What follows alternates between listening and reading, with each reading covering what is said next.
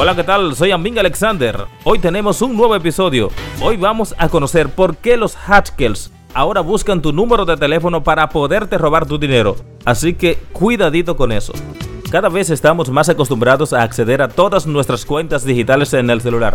Pero no solo a las del correo electrónico, Twitter o Facebook, sino también a nuestra cuenta bancaria y las que permiten acceder a los archivos que almacenamos en las nubes y usar muchos otros servicios en línea.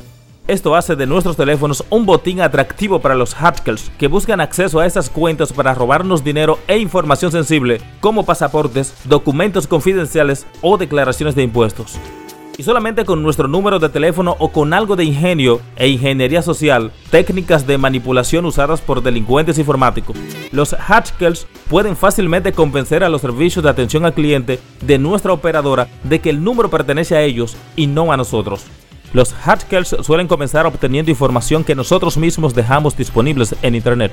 Nuestro nombre, dirección, cumpleaños, para después, al obtener el número y convencer sin problemas al operador de la compañía telefónica de que es el suyo. Ya luego muchos solamente necesitan hacer clic en la opción Olvidé la contraseña para colocarse en tus cuentas sin que puedas hacer nada al respecto. Para ello se aprovechan de los llamados sistemas de verificación en dos pasos, que funcionan a través de SMS y envían códigos a los clientes para paradójicamente asegurar más las cuentas frente a los estafadores. El hecho de que tu número de teléfono se use como sistema de garantía para protegerlo puede convertirse en una gran oportunidad para los hackers.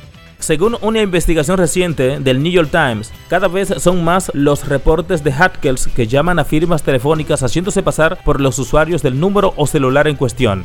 A continuación presento algunas maneras para proteger tus cuentas.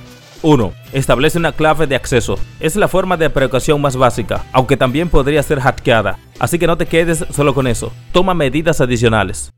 2. Usa una dirección de correo electrónico específica. Lo más probable es que uses el mismo email o número de teléfono para acceder a todas tus cuentas. Error. Lo mejor para estar protegido es usar cuentas diferentes. Necesitas al menos tres. La principal, la del teléfono y la de cuentas sensibles. Ejemplo, banco, Facebook, entre otros. De esta manera le darás menos opciones a los hackers.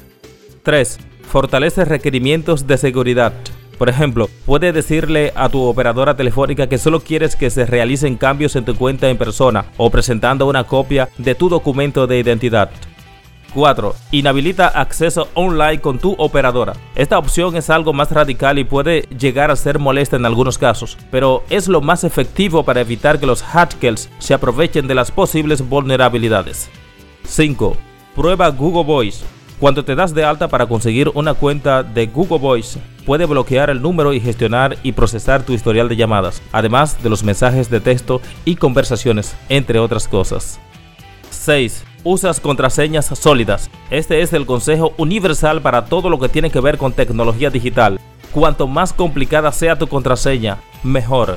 7. No conectes tu número de teléfono con cuentas sensibles. Evita vincular tu número con Facebook, con tu cuenta bancaria o con otros servicios online. Es la opción más segura para evitar fraudes.